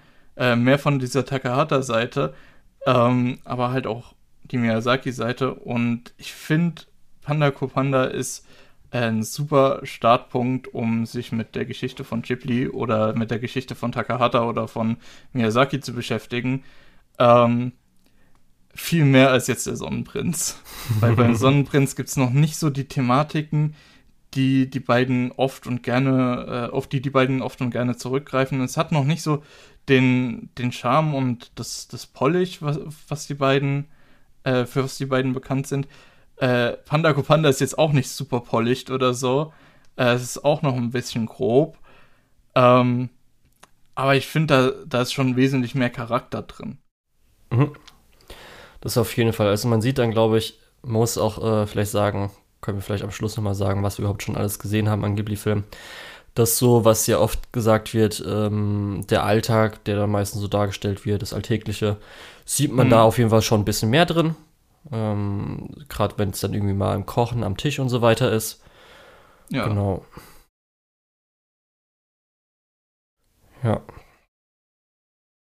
Dann Willst du schon weitergehen? Weil ich habe dann, wie gesagt, noch so zwei, drei Szenen, die Ja, ich jetzt einfach noch kurz nee. erwähnt hätte. äh, erzähl gerade noch deine zwei, drei Szenen. Ich habe, glaube ich, auch noch zwei, drei Sachen, wo ich kurz drüber reden wollte. Obwohl, die hätte ich vielleicht vorhin noch erwähnen sollen. Einmal, dass er den äh, Tiger einfach abschlägt. Dachte ich auch so. Gut. Passt irgendwie zu, aber schon, dass mal Pippi Langstrumpf war, passt so dazu ne? dann, ja. Mhm. Was ich hatte, was das ich, würde auch zu Pippi Langstrumpf passen. Ja. Also, was ich als hier ähm, Szene, beziehungsweise halt auch Animationsszene sehr toll fand, war einmal die Unterwasseransicht. Das heißt, als man Mhm. aus dem oh, Wasser das von unten. Ja. das äh, Bett, Bettboot gesehen hat. Das heißt, alles Das- war bläulich, man hat halt aber nur das Treiben, wie halt das Bett dann von unten das Wasser vertreibt gesehen. Das war echt super. Das Generell die Nummer mit dem Bett und auch später mit dem Zug. Ich finde, da sieht man schon äh, Miyazaki. Gerade gerade der Zug, was ja dann später auch äh, der Zug über dem Wasser bei Chihiro ist ja auch so. Also nicht so, aber du weißt, glaube ich, was ich meine. Mhm. Es hat eine ähnliche Stimmung. Ja, Ähm, wobei man natürlich sagen muss, dass bei Panda Kupanda halt einfach alles eher so äh, in der Stimmung lustig ist und, und relaxed. ja. Dann haben wir ja schon gesagt, dass der Papa Panda wahrscheinlich so ein bisschen Prototyp von ähm, Totoro ist, weil er auch so vielleicht ein bisschen ähnlich animiert ist. Was mir bei der Animation einmal Mhm. aufgefallen ist, zum Beispiel, als er ähm, am Fluss nebendran rennt. Ich glaube, es war nämlich ähnlich wie ähm, bei Horus der Riese, weil ich vorhin erwähnt habe, als er so lustig sprintet wie halt ein äh, dickerer, größerer äh, Mensch. Das war, glaube ich, ähnlich bei Panagopanda. Aber was ich eher noch drauf eingehen will, ist und zwar einmal, da muss ich jetzt kurz äh, aus meiner Lebensgeschichte erzählen. Und zwar gibt es ja die Szene, als der Babypanda auf dem Fluss ist, alle Leute ihn rufen und der ist so, oh, die rufen und winken dann, ne? Ja, weil er sie ja nicht hört. Und in diesem Moment muss ich wirklich aus meiner Kindheit denken, weil genau so eine Szene hatte ich mal. Weil ich war mit meiner, meinen Eltern, meiner Schwester irgendwo mal campen, wir waren am Fluss. Meine äh, Eltern waren beide im Schlauchboot, gerade am Fluss so ein bisschen, äh, sind halt dann Schlauchboot da gefahren und so weiter. Und in dem Moment äh, war ich halt mit meiner Schwester am Strand und ich habe mich nach hinten gekniet und in meiner Kniekehle war halt eine Wespe, die mich dann gestochen hat und eine Biene. ouch. Meine Schwester, weil sie, weil sie zum Glück älter ist als ich, ist dann zuerst mal schnell ganz eiskaltes Wasser auf ein, hier, äh, weiß ich nicht, was es war, war das nur ein Handtuch, kann nur ein Handtuch gewesen sein, drum gebunden und hat dann, ist dann zum Strand und hat meinen Eltern gewunken. kommt her, kommt her, er hat Schmerzen, kommt her. Ja, und meine Eltern nur oh, so, sehen ah, guck mal, Pumperpunkt äh, winkt uns zu und winkt zurück, einfach ganz nett, so, ah, guck mal, es ist nicht schön, wir fahren Boot und ich heul mir einfach einen ab und so, ah, diese Schmerzen, es tut so weh. Irgendwie, keine Autsch. Ahnung, als Achtjähriger oder so. Und genau an diese Szene musste ich dabei denken. ja. Ähm, Also es hat mich schon mal an meine Kindheit erinnert. Wundervoller Film. also immerhin schon mal was Gutes gemacht. Äh, zu dem Thema, was du gerade noch gesagt hast, dass äh, der Papanda so ein bisschen prototypisch für äh, Papanda. Totoro sein Ja. gekonnt hätte. Äh, gut, man sieht vielleicht auch einiges von Mimiko, gerade dieses, äh, diese kindliche Freude, dieses, äh, diese Energie vielleicht auch in äh, May von, von Totoro, Mhm. also dem kleinen Mädchen. Okay. Hab ich ich habe ja Totoro nicht gesehen, sagen- das Problem. Ich, ich habe Totoro einmal gesehen und das ist schon ein bisschen länger her. Es sind gerade nur sehr äh, grobe Sachen. Ich glaube, äh, dann in zwei Folgen sehen wir uns wieder und dann kann ich sagen, wie blöd ich heute war. Ähm, naja. Ja, ich finde auch echt einfach das Grinsen vom Panda, sowohl vom Panda als auch dann von Totoro, finde ich einfach so, ah, ich mag Totoro nicht so gerne jetzt. Hoffentlich beim Film wächst er mir ans Herz, aber im Moment ist, ich finde ihn einfach echt, oh, so unangenehm. Ich habe ja ein bisschen recherchiert, jetzt das geht vielleicht ein bisschen zu weit off topic, aber äh, bei Totoro, das sollte ja auch so, so anders weltlich wirken. Deswegen äh, hat Miyazaki ja auch seine Leute angewiesen, äh, dass es niemals, nie, nie, nie klar sein soll, in welche Richtung Totoro guckt. Es ist einfach immer so dieses, dieser sture Blick, Ja, einfach das macht's auch nicht besser. Augen in der Mitte und ist halt so. echt so. Ja, genau das, das Ja. ist halt aber auch genau das, dass eben Totoro nicht diese angenehme, super nette Figur sein soll, sondern eher so ein bisschen ähm, andersweltlich und so. Ah, keine Ahnung, was da gerade mit dem abgeht. Redet Totoro? Ähm, ich glaube nicht viel. Okay, Äh, Eher so, so Geräusche, wenn ich mich richtig okay, zurückerinnere. das finde ich sogar Oh, besser. ich werde so gesteinigt, wenn das nicht stimmt. Ich, ich finde es sogar besser, weil das mit diesem, wie der Panda, Papa Panda immer redet, das finde ich schon echt, das macht's noch schlimmer. Der, vor allem in, in dem Ton, in dem er redet. oh halt ja, so, oh, nee. äh, Naja. Ähm, ach so, apropos Reden zu den beiden Filmen, Mhm. woran man auch ganz gut merkt, dass die primär an Kinder gerichtet sind, ist, dass äh, man, dass das sehr einfaches Japanisch ist, was Okay. sie sprechen. Konntest du es verstehen, Lukas? Äh, also normalerweise verstehe ich so wenig Japanisch, dass ich einen Dialog nicht mit äh, äh, verstehen kann in anderen Medien jetzt. Mhm. Es gibt ein paar Szenen, sowohl im Sonnenprinz als auch jetzt bei Panda Kopanda, äh, wo ich wirklich so einen Dialog auch mal komplett verstanden habe. Also es ist wirklich sehr einfaches Japanisch. Okay. Ähm, deswegen auch ist wirklich an Kinder gerichtet. Das ist nicht so was, wo man sich jetzt denkt, ach ja, aber äh, tiefgreifender gedacht ist es, aber nee, ist es nicht. Es ist was für Kinder. Ähm, wolltest du noch was zu Panda Kopanda sagen? Nee. Weil ich wollte noch ganz kurz sagen, ich finde es ganz schön mies, wie die diesen Hund vermöbelt haben. Hund? Ja, es, äh, im ersten Teil von Panda Kopanda vor dem Zirkus ähm, ist ja so ein Typ mit äh, beziehungsweise Ach, der Hund, jetzt Typen und kommt's so ein ja. großer ja, Hund. ja. Und, und der Hund äh, greift dann die Panda-Familie an und der Papanda so, ah ja, gegen mich ist ja sowieso nicht zack, Stelle und du fliegst. Und dann geht der Hund zu dem kleinen Panda und der kleine Panda äh, verpasst ihm auch noch eine. Okay. Also das war schon richtig mies. Gut. Nur so viel dazu. Ja, das sind auf jeden Fall jetzt die zwei gewesen, die von Takahata Regie geführt wurde, aber zumindest bei Panda Go Panda hat Miyazaki auch noch sehr, sehr viel beigetragen. Darum kommen wir jetzt zum Filmregiedebüt von Miyazaki. Und zwar Lukas. Äh, Lupin the Third, äh, The Castle of Ca Cagliostro. Ja, Ja. das Cagliostro kriege ich nicht hin, Leute.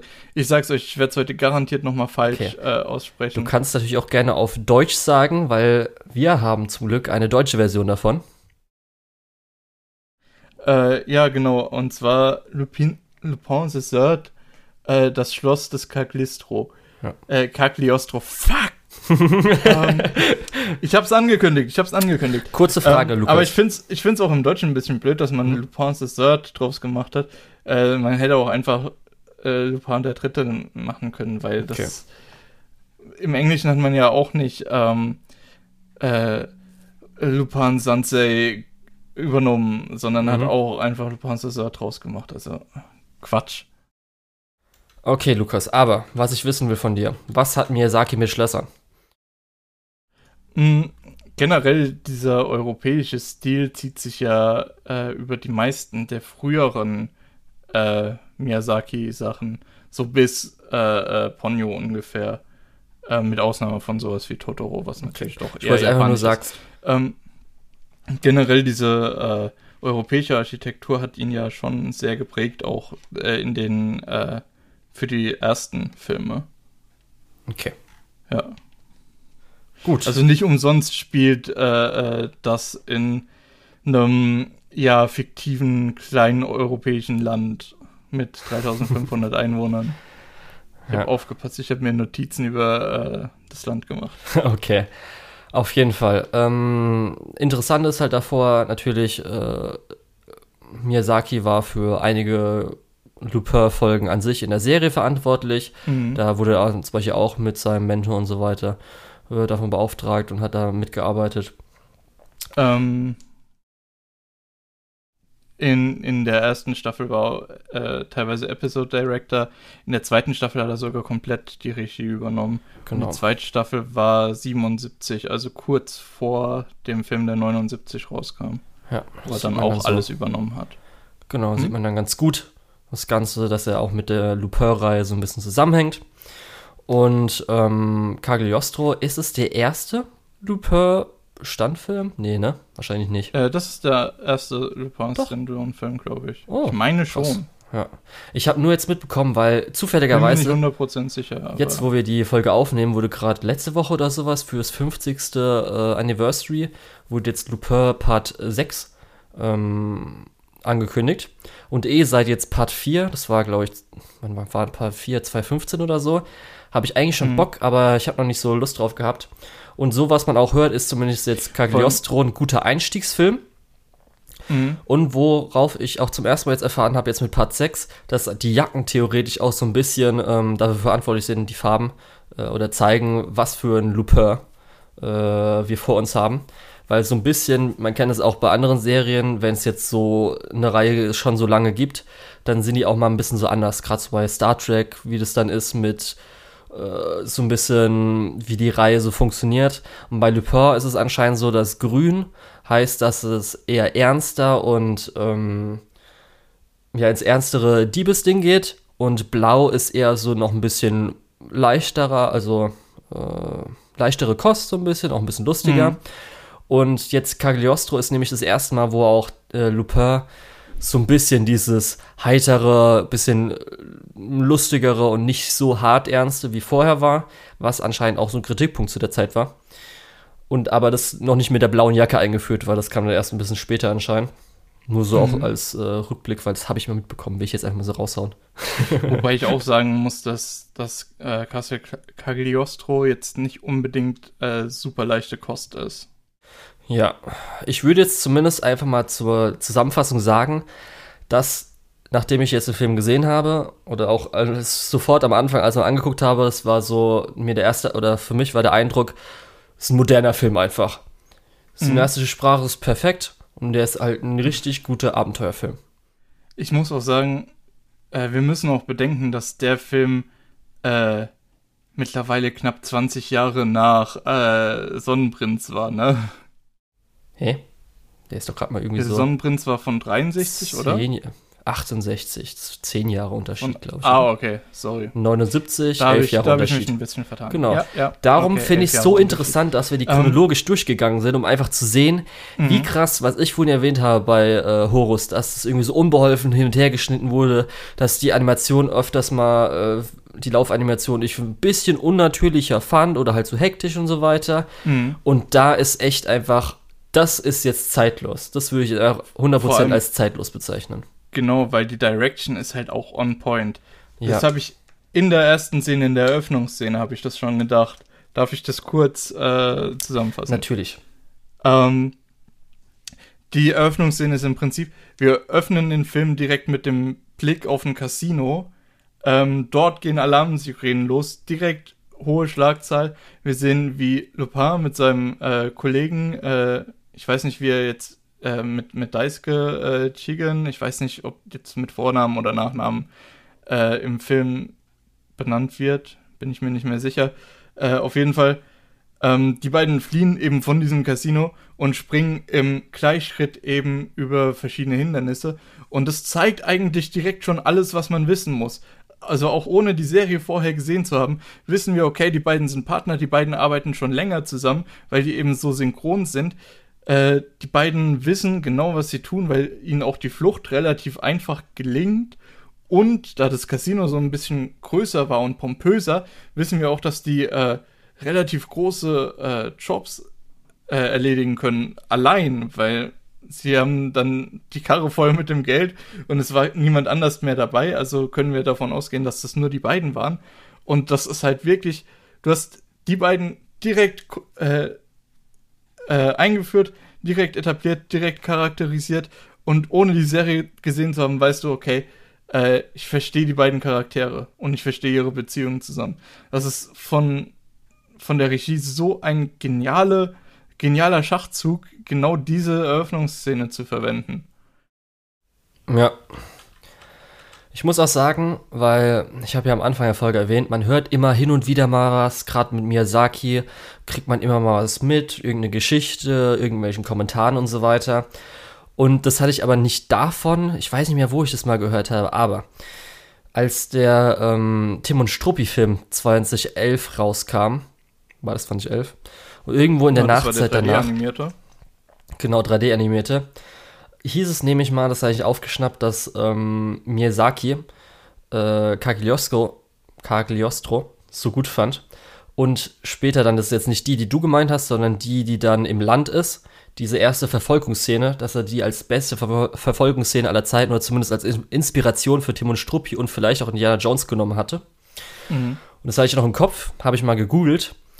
Zumindest IMDb sagt, dass es anscheinend nur so ein Scheingerücht ist. Das ist nicht bestätigt, auch nie von ihm bestätigt worden. Das wurde von irgendeiner Seite mal, die angeblich so mal im Interview oder irgendwie das aufgeschnappt hätte. Darum Okay. tue ich also- zumindest jetzt mal so sagen, weil es hat mich echt nochmal interessiert, hat es gestimmt, weil irgendwie könnte man sich das vorstellen, die Tim und Struppi-Szene, wenn du die auch anguckst, könnte man so sagen, ja, okay, Mhm. Inspiration vielleicht davon da, weil aber auch echt diese Verfolgungsszene so gut ist. ist einfach so großartig. Generell, generell muss man sagen, dass Miyazaki auch seine Verfolgungsszenen liebt. Ähm, ja, Ja. kann man einfach mal so in den Raum stellen. Ja. Ich war zumindest so, als ich in den Film reingegangen bin, erstmal na natürlich nach den ersten zwei Minuten gut gestimmt, aber schon einfach das Thema, weil ich so Diebesfilme mega geil finde Ey, und auch generell Gentleman Diebe ist einfach das Geilste. Ja. Ich habe mich auch direkt in den Film verliebt. Das ist so gut. Und darum, ich habe ja die ganze Zeit Lupin vorgehabt und es hieß ja mal, dass äh, man mit dem gut einsteigen konnte. Da habe ich gedacht, okay, mit dem fange ich dann irgendwann auch an. Und dann, als immer so hieß, okay, vielleicht wenn ich alle Ghibli-Filme, dann warte ich noch bis jetzt. Das heißt, ab jetzt kann ich vielleicht auch Lupin anfangen. Aber das heißt, da war ich schon positiv gestimmt und echt einfach, der hat gerockt, der Film. Der hat mich, der hat mir richtig gut gefallen. Den will ich mir vielleicht auch in Zukunft auch nochmal öfters angucken. Also ich habe mir auf jeden Fall vorgenommen, den Film nochmal zu schauen. Ja. Gut. Dann, ähm, wie wollen wir da am besten einsteigen beim Ganzen? Ich weiß nicht, ich finde den Film einfach generell super und ich, egal was du mir jetzt vorwirfst, ich kann dir sagen, was ich toll fand oder nicht. Okay. Ich würde erstmal in die Musik gehen. Die ist erstmal auch gut. Ja, Unter anderem natürlich, weil das Lupin-Theme drin ist, was einfach großartig ist. Mhm. Muss man auch sagen, das ist eine der besten äh, Theme-Melodien aller Zeiten. Fand ich schon vorher, seit ich zum ersten Mal gehört habe, vor ein paar Jahren, fand ich die einfach schon mega geil, weil die passt so perfekt dazu. Aber auch so insgesamt, der Rest äh, an Filmmusik ist auf jeden Fall endlich mal so, dass er nicht austauschbar ist, sondern wo man auch sagt, so, oh, die Stimmung, die das gerade erzeugt, ist ja mal mega geil. Ja. Mhm. War das schon der Stammkomponist? Weil den fandest du ja so toll. Nee, das war, äh, war noch nicht. Das Okay. habe ich auch tatsächlich nochmal nachgeprüft. Das habe ich Ich gedacht. glaube, ich glaube, der hat erst mit äh, Nausicaa äh, Okay. mit den beiden zusammengearbeitet. Und das hattest du ja erwähnt, dass du den so gern magst. Nein. Ja, Aber da komm, Der- kommst du noch nicht dazu, Lukas. Es dauert noch ein bisschen. ja, ja, es dauert noch. Ja. Ich bin geduldig. Dann auf jeden Fall Charaktere. Wir haben natürlich jetzt ein paar, konnten nicht so viel machen. Gerade hier so, seine Partner waren so ein bisschen im Hintergrund dieses Mhm. Mal. Ja, äh, gerade gerade auch Goemon, der ja äh, der ja buchstäblich erst nachher dazugerufen wird und dann eigentlich nur ein bisschen kämpfen durfte, aber das auch richtig gut gemacht hat und das hat auch Spaß gemacht dort ähm, zuzuschauen. Dann speziell, ich weiß nicht, ich, wir haben halt nicht so viel gesehen, ob der jetzt Zenigata, ob der immer so eine bisschen größere Rolle spielt oder nicht. Also in, in dem Sinne, dass er jetzt halt so auch so fast teilweise Zweitcharakter ist in einem Teil des äh, Films Der- und so der- weiter. Das war der Detektiv, ne? Genau, richtig. Ähm, ich kann auf jeden Fall sagen, dieser, äh, dieser Moment, dass die beiden beschließen, zusammenzuarbeiten, ich kann mir gut vorstellen, dass das öfter passiert. Äh, einfach weil das ja mit das Spannendste ist, wenn der Detektiv dann mit seinem geschworenen Gegner, dem, dem Polizist, zusammenarbeitet. Ähm, ja, aber auf jeden Fall, das hat auch Spaß gemacht. Die haben auch eine gute Dynamik zusammen, meiner Meinung nach. Ja. Und Vor sonst, allem, weil wir, ja auch, weil wir ja auch später im Film sehen, wie schlecht dieser Polizist schauspielert und dass dieser Polizist einfach nie im Leben äh, zu dem imstande wäre, was Lupin imstande ist, äh, während auf der anderen Seite wahrscheinlich Lupin auch äh, Dinge, die der Polizist kann, nicht kann. ja. Äh, Gerade gerade diese Politik außenrum ähm, scheint ja dem Polizisten mehr zu liegen als Lupin. Ja. Lupin als Figur ist auf jeden Fall über allen erhaben. Du hast ja auch schon gesagt, er und Ichigen, die zwischen ihnen, die beiden, die Beziehung und wie das alles ausgestaltet Mhm. ist, ist auch einfach großartig, ähm, was sie so alles Ganz- machen ganz und so kurz. weiter. Ähm, ich finde es halt auch so gut, dass die direkt nach der Eröffnungsszene, wo die in einem vollgestopften Auto sind, ähm, wo Lupin einen Blick auf die Banknoten wirft, hä, die sind alle, schmeißt die alle raus. Hä, wie? Warum alle rausschmeißen? Ah ja, die sind alle gefälscht. Ähm, das, das war auch so gut. Ähm, Ja. Vor allem, äh, im Film wird öfter gesagt, ja, das sind die bestgemachten Blüten, die ich je gesehen habe. Äh, ja gut, wenn jeder das direkt erkennt, sind die vielleicht gar nicht so gut. Aber okay. Ja, und ähm, was man halt jetzt schon so leicht reingehen kann, äh, weil ich ja dann einfach die Beziehung zwischen den Charakteren wird halt einfach auch durch die Animation so perfekt übertragen. Das sind halt am Anfang halt so speziell, ich habe jetzt mir so für jetzt zwischenmenschlich genommen, einmal ausquetschen, als er hier so, wo er so sagt, hier mach nicht einen auf Loner so ein bisschen wo er ihn mhm. dann so das in verschiedene so Stellen nimmt oder halt auch die Spaghetti-Szene, also zusammen Spaghetti essen. Und das ist einfach so was, das hat man vorher noch nicht, äh, also in den vorigen zwei Filmen nicht so gehabt, fand ich. Was halt einfach diese Charaktermomente, diese Charakteranimation ja. in dieses Lustige auch noch reinbringt und einfach so perfekt dann noch die Beziehung zwischen den beiden zeigt. Das ist einfach mega gut gewesen. Hat mir richtig gut gefallen. Diese ganzen Charakteranimationsmomente, die über den ganzen Film verteilt wurden. Speziell bei Lupin, der ja alles so ein bisschen jetzt äh, lustiger, leichter nimmt und sowas. Ist einfach mega toll gewesen. Das hat mir richtig gut mhm. gefallen. Ja. Hat natürlich auch so wieder die Fluggefährten, was gerne äh, Miyazaki mag. Mit dem ja, Kopfhörer und so. ähm, wir haben auch mit äh, Fujiko eine starke weibliche Figur, was ja auch. Ja, äh, die dieses Mal natürlich auch nicht so viel hatte. Konnte. Die hatte nicht so viel Screentime, ja. das stimmt. Ja. Da freue ich mich auf jeden Fall schon auf ihre Serie. Hast du mal den Artstyle gesehen von bis bla bla auf äh, Fujiko? Wie heißt der nochmal? Die, die, naja, siehst du, dann kann ich dir irgendwann schicken. Du wirst wahrscheinlich irgendwann mhm, auch mal Lupin also angucken. Die sind halt richtig gut. Ja. Hier, Egal, äh, ich finde es auch gerade nicht. Mine Fujika. Wie ist es? Lupin the Third? The Woman Called Fujika Mine. Oh Gott, der Artstyle ist so geil. Darum will ich die ganze Zeit auch schon Lupin gucken, um das zu sehen, um Lupin zu gucken. ah, ja. Gut. Äh, richtig, sie haben wir natürlich und äh, den alten Mann, der so ein bisschen wahrscheinlich Inspiration genommen hat vom alten Mann aus Heidi oder insgesamt alte Männer, die Miyazaki gerne zeichnet. ja gut, das war ja jetzt auch eher so ein Supporting Character. Ja. Das war, ja, das war okay. Dann, Lukas, was sagst du denn zum Schloss, dass das irgendwie so, das ist natürlich in 79 geschrieben worden, aber mit der Technik, dass alles ausfahrbar ist, mit auch diesen komischen Ninja, was auch immer, gebückten ich fand das, Viecher. Ich fand das aus zwei Gründen echt cool. Ähm, A, man sieht, dass der äh, Graf von Cagliostro echt viel Kohle hat. Was so ein bisschen sein Motiv, diesen Schatz zu suchen, mit allen Mitteln möglich, äh, nochmal als wirklich absolut gieriges Arschloch äh, untermauert, mhm. weil er hat schon so viel, dass er buchstäblich ein Schloss hat, was dem Stand der Technik eigentlich voraus ist. Ähm, und trotzdem will er halt unbedingt an diesen Schatz kommen. Äh, das macht's halt umso mehr, äh, umso besser, wenn er dann doch so Stück für Stück die Kontrolle verliert. Ähm, dazu, äh, das Schloss an sich finde ich eigentlich echt cool. Ich mag es gerne, diese, äh, diese Kombination generell Schlösser, äh, die eben technisch aufgerüstet sind. Ich weiß, es ist in der Regel einfach der, äh, das Versteck des Bösewichts und es einfach, ja, es muss irgendwie noch Sicherheitssystem haben, sonst ist so ein uraltes Schloss ja langweilig. Ist mir egal, ich finde es äh, eigentlich gerade für so eine Gentleman-Deep-Geschichte ist das optimal. Äh, die Laser sind aber ein bisschen drüber, meiner Meinung nach, weil da machst du einen falschen Schritt und auf einmal, oh, äh, ich hatte mal ein Bein, ja, schade. Weil du es gerade erwähnst, auch diese zwei Zerquetschtode, die auch so ein bisschen, wurden natürlich weggeschnitten, ja. aber schon ein bisschen, oh, okay. Das, das wollte ich auch sagen. Oh.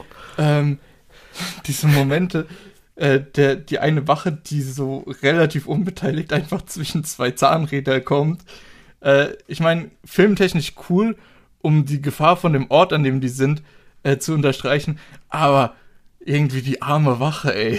Ja. Äh, die kann da halt auch echt wenig dafür. Und äh, den zweiten, das ist halt einfach karmisch. Ähm, ich weiß nicht, ob man das irgendwie als Spoiler machen will. Ah, der Film ist 50 Jahre alt, scheiß drauf. ähm, nee, vier, stimmt nicht, er ist 42 Jahre alt, das tut mir leid, ich mache jetzt trotzdem einen Spoiler.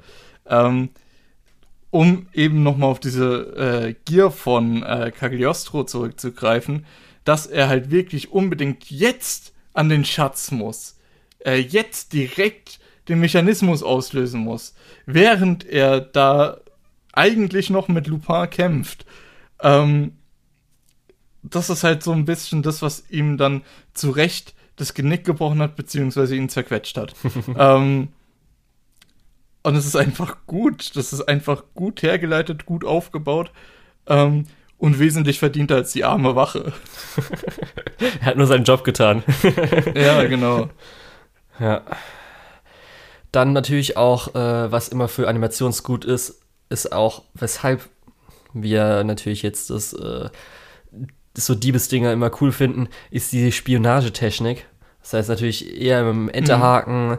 oder halt dann ja. hier, äh, was kann ja was es gibt. Es war ja vielmehr eigentlich nur dieser Enterhaken. Ja, oder halt was äh, Fujiko ja so irgendwie mehr. noch so hatte an Zeugs oder so und keine Ahnung. Mhm, Fujiko ist ja eigentlich auch eher so Rambo-mäßig. Nee, was äh, ich ganz Beispiel, genau, was mir eingefallen, was ich cool fand, war, weil er hat ja selbst seine äh, Kugeln geschmolzen, oder? Das war doch das. Mhm. Was so ein bisschen aussah, als genau, ob er irgendwie Crack rauchen würde. Ach so, ja, ja, ja. Wo er seine eigenen mhm. Kugeln geschmolzen hat, weil natürlich kommt, man kommt vielleicht schlecht mit äh, Schusskugeln durch. Das heißt, er hat sich so ein Set gebaut. Das habe ich gemacht mit der Spionagetechnik. Weil ich ja. dachte zuerst, hä, was macht ja. er da? Und dann hab, ist das mir erst so, ah. Ah. Das fand ich auch krass, dass die praktisch äh, eine komplette Werkstatt dabei haben, um eben ihr Equipment äh, ja zu reparieren, zu benutzen, zu verändern, zu verstärken, was auch immer. Ähm, ich meine, das macht ja auch total viel Sinn, wenn du da eine reisende Diebesbande bist. Äh, da brauchst du sowas halt auch öfter ja. mal. Und da kommst du mit nur einem Dietrich-Set vielleicht nicht so weit. Ja. Auf jeden Fall, ey, Film ist, glaube ich, für jeden empfehlenswert. Ich habe jetzt noch ein paar Szenen, die ich, glaube ich, so sagen will, aber so kann man echt mhm. einfach nur noch schwärmen. Müsste jetzt einfach. Wie gesagt, ich habe mich auch total in den Film verliebt.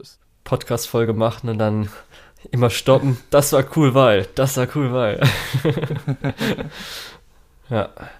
Weiß ich nicht. Also, ich hätte jetzt so zwei Szenen. Einmal, als sie angegriffen werden von den, äh, als zum ersten Mal angegriffen werden von den Assassinen oder wie man das nennt, ja. Mhm weil es ja dunkel ist und dann Schüsse fallen und wie das mit dem Erhellen funktioniert, dass halt so rötliche Frames benutzt werden und so weiter. Oh, fand ich das geil. Oh, das war so gut. Ich kam nicht drauf ja, klar.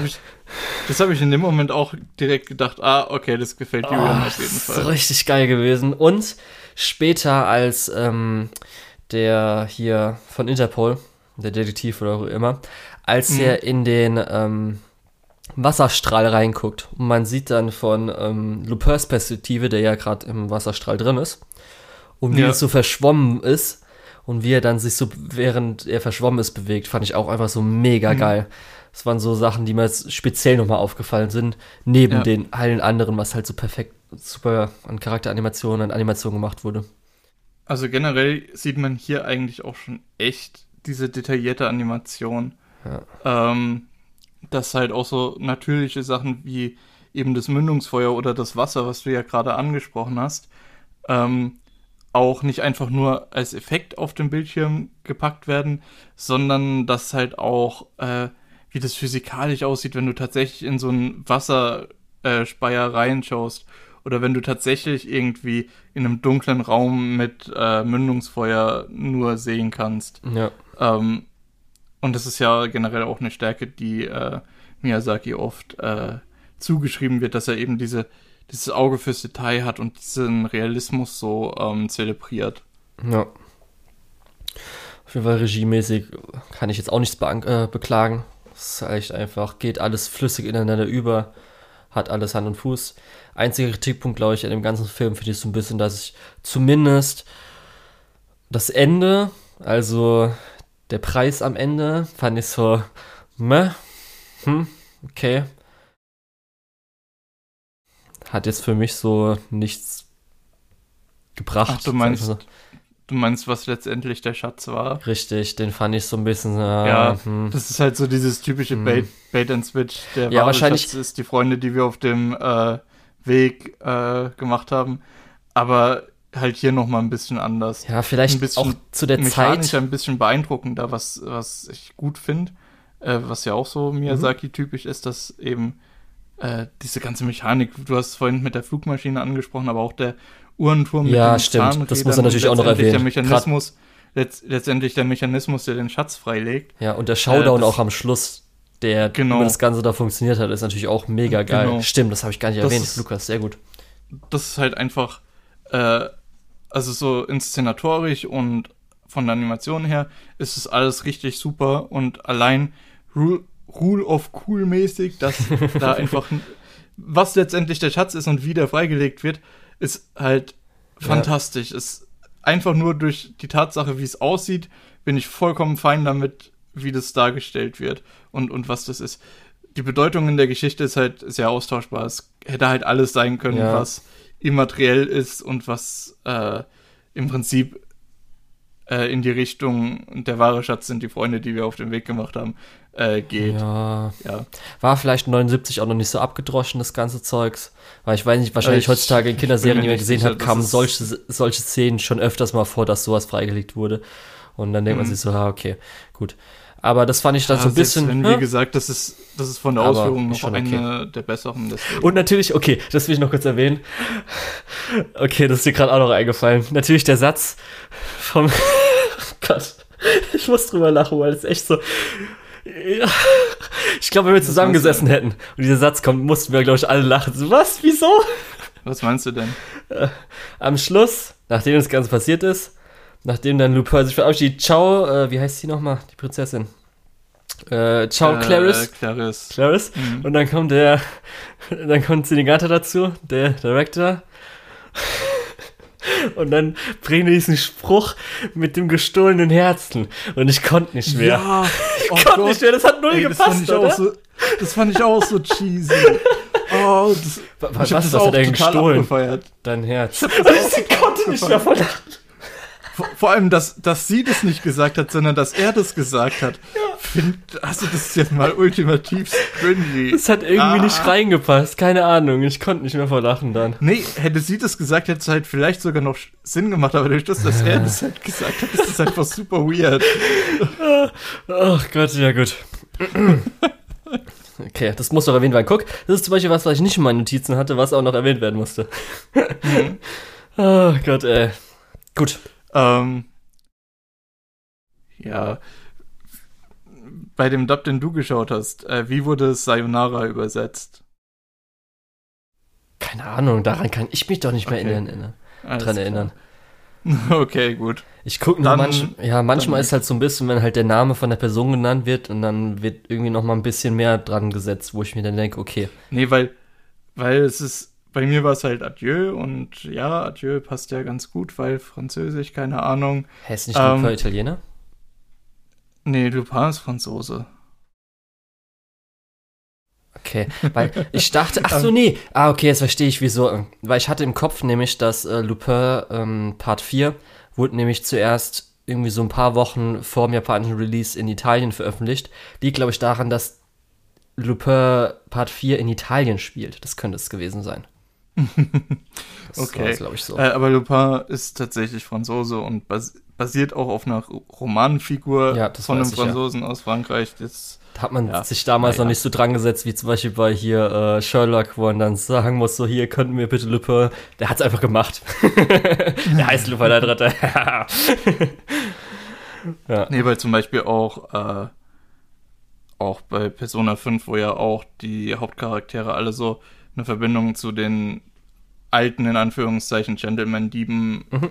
äh, haben, ist auch äh, für den einen Arsène halt, also der Vorname von Lupin, äh, der Vertraute und deswegen, ja, Okay.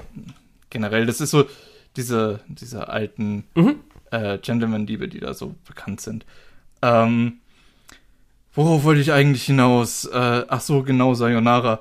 Ähm, jetzt, ich weiß, dass du jetzt gleich wieder auf mir rumhackst, deswegen, aber äh, Sayonara ist ja eine japanische Verabschiedung, die impliziert, dass man sich eine lange Zeit oder vielleicht auch gar nicht mehr im Leben wieder sieht.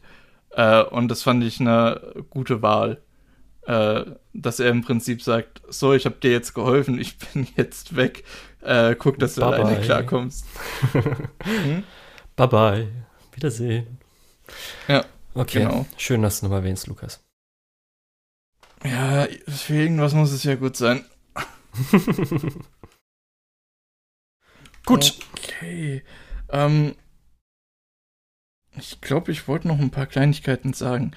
Äh, storytechnisch ist das Ganze hier auf jeden Fall deutlich besser. Gerade auch der Plan, den die am Ende durchziehen, ist richtig cool.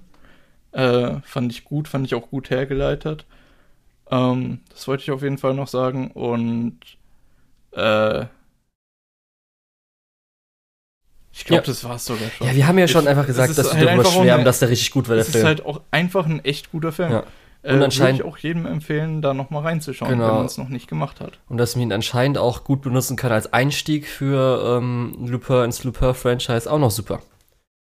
Nur eine Sache hat mich ein bisschen geärgert. Okay. Ähm, jetzt außerhalb vom Film jetzt. Das ist Mhm. was, was drüber hinausgeht, was meine Erfahrung war. Ich habe versucht, mir die DVD zu bestellen.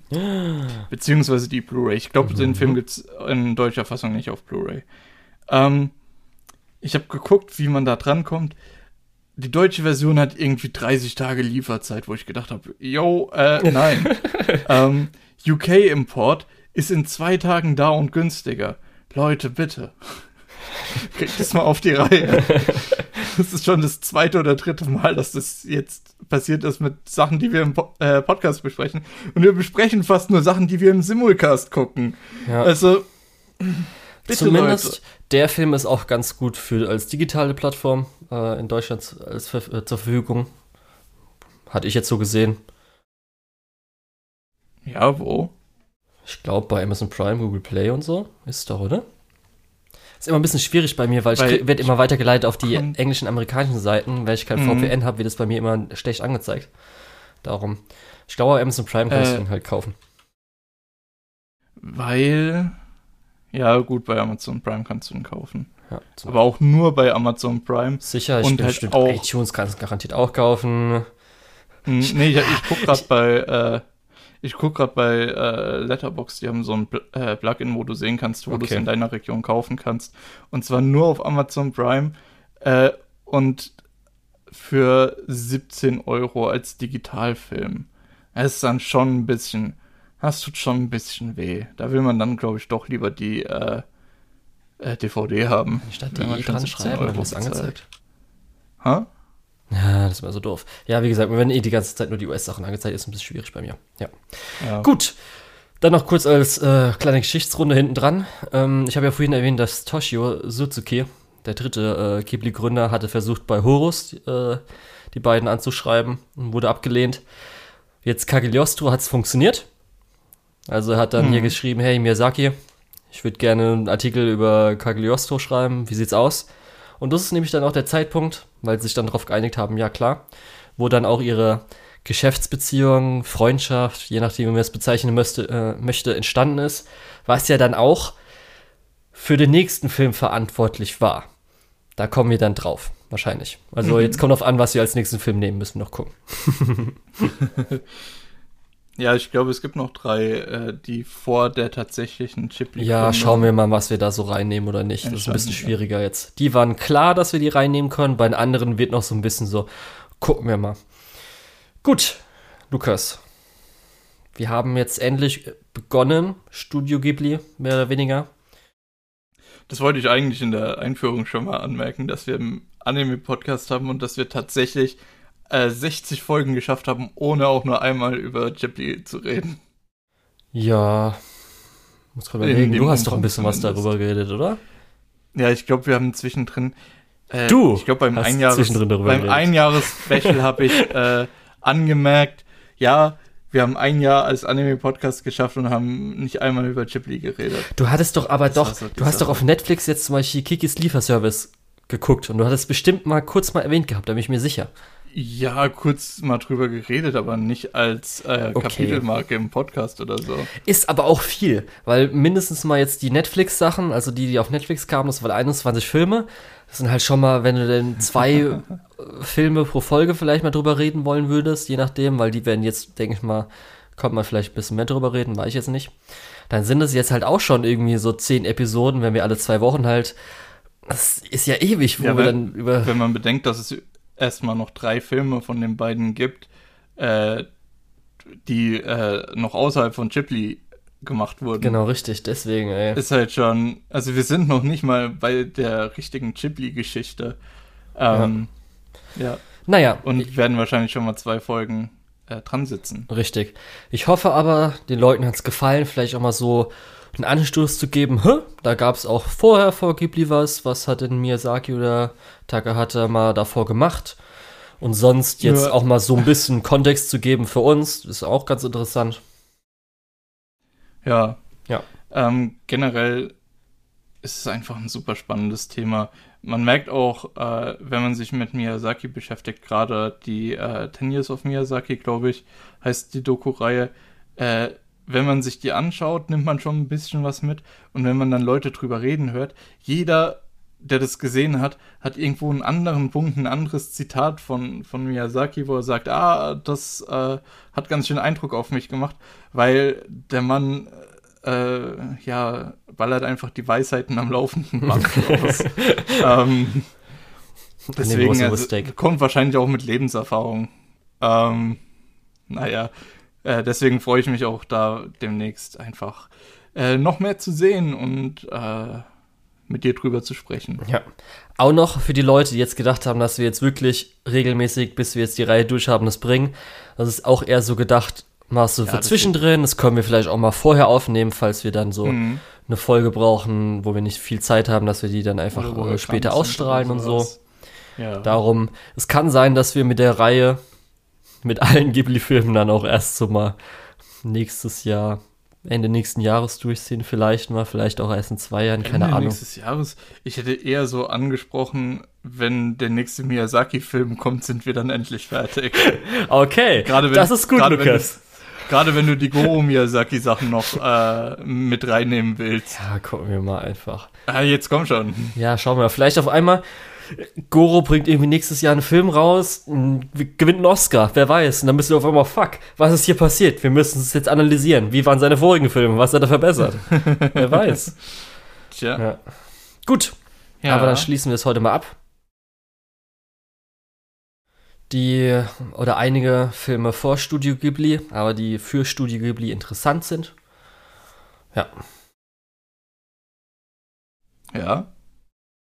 Ich würde es einfach verabschieden. Du verabschiedest doch dich immer zuerst, Ach Lukas. so, ich Oder darf, äh, stimmt, ich darf mich immer als erstes Ja. verabschieden. Bist schon so aus der Ähm, Reihe.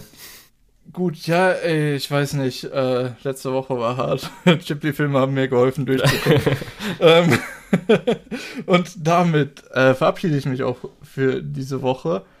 Ähm, ich war der Lukas oder der Tetz und unter der Tetz findet ihr mich auch auf Twitter und MyAnimeList.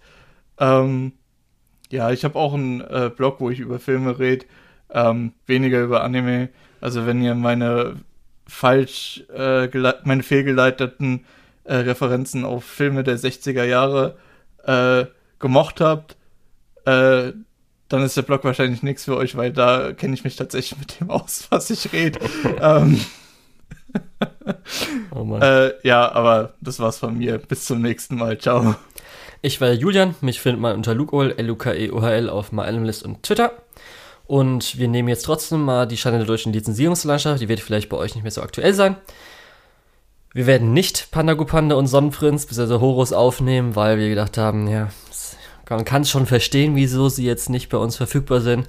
Es wäre halt so ein Kandidat vielleicht, wenn irgendwie Crunchyroll sich mal begibt und sich so denkt, so, hey, geschichtlich vielleicht relevant, Ja. nehmen wir mal rein, aber ich weiß Die- nicht, wie es die da mit Lizenzen lizenzierten Anime sind ja auch eher so eine Wunschliste und Ja. es gibt, glaube ich, höhere Prioritäten als Pandago Richtig. Panda. Gut, Auch dann wenn ich super gerne in deutscher Synchro das Lied hören würde. die Schande der deutschen Lizenzierungslandschaft ist Nonambiori Nonstop, Bakano, Hyoka, Aria the Animation, Monogatari aus der Balkon Kisu Monogatari, Natsume Book of Friends, Kaiji Ultimate Survivor, One Outs, Nana, Land of the Lustrous, Karano Kyokai Mirai Fukuin, Chihaya Furu 1 und 2, Initial D, Monster, Shinsekai Yori, Today's Menu for the Immer Family und der dritte Big of Movie.